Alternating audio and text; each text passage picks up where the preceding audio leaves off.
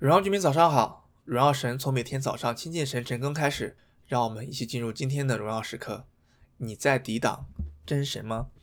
我们今天晨更的经文是《使徒行传》第七章三十七到五十三节。最近一段时间我们在晨更《使徒行传》，然后在第七章，这是啊、一篇司提反的回应，对于一些人控告他，然后定他的罪，司提反他的回应。回应出了一篇讲道，这同样是陆家在记载《使徒行传》当中最长的一篇讲道。嗯，刚开始《使徒行传》的时候，我们看到啊，彼得放胆讲道，三千人信主，包括后来又一些的讲道，以至于五千人信主。然而，斯蒂凡在这里所分享的却是《使徒行传》最长的一篇讲道。他从亚伯拉罕讲起，讲到了啊，上帝拣选以色列人这个民族的一个过程，从亚伯拉罕到了。以撒、雅各，又到了埃及，又提到当时的约瑟，后来又提到摩西带领这些以色列人出埃及，然后到了啊约书亚，也提到了大卫、所罗门等等，直到耶稣。在这样一个很长的嗯一个历史过程，或者说在司提反这样在一篇他的讲道当中所总结下来的信息当中，我们可以看到。以色列人在一直的抵挡真神，在不同的阶段，就像斯蒂曼所提到的，当摩西带领这些人出来之后，摩西上山领受十诫，这些以色列人就拜金牛犊、拜偶像，离弃刚刚带他们出埃及的神。当这些人进入到了应许之地迦南美地了之后，又离开了耶和华，反而去拜当地的偶像。当耶稣亲自来了之后，这些人同样是应着景象，抵挡耶稣的工作。我们知道，虽然他们抵挡耶稣的工作，然而这样的工作却是没有办法被抵挡的，因为那是神的工作。但却可以看到以色列人，他们这样在一而再、再而三、三而四的这样抵挡耶稣、抵挡真理、抵挡真神他自己。每当我们提到以色列人的啊历史的时候，其实也是对我们每一个基督徒的啊一个镜子，让我们看看我们的信心旅程，我们被神所拣选的这个旅程当中，我们有在抵挡真神吗？有的时候可能像是在今天经文第五十一节所提到的抗拒圣灵，我们也常常会嗯抵挡圣灵给的感动吗？就知道圣灵提醒 OK 一些事情啊不可以做。但是我们有应着讲项如此做吗？在希伯来书啊、这里有提到，若是离弃道理，就不能叫他们重新懊悔了，因为他们把神的儿子重定十字架，明明的羞辱他。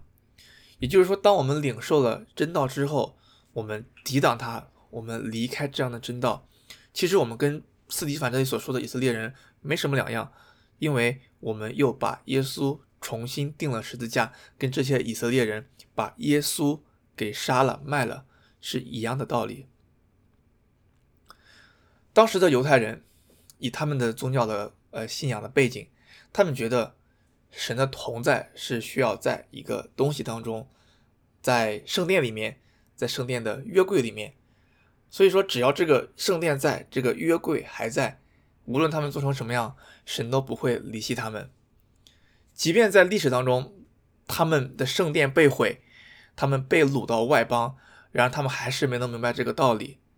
然而耶稣来了之后，他们还是不明白，他们不知道神他不是局限在于一个约柜那样一个盒子里，或者说也不是局限在圣殿那样一个建筑物里。这是司提反。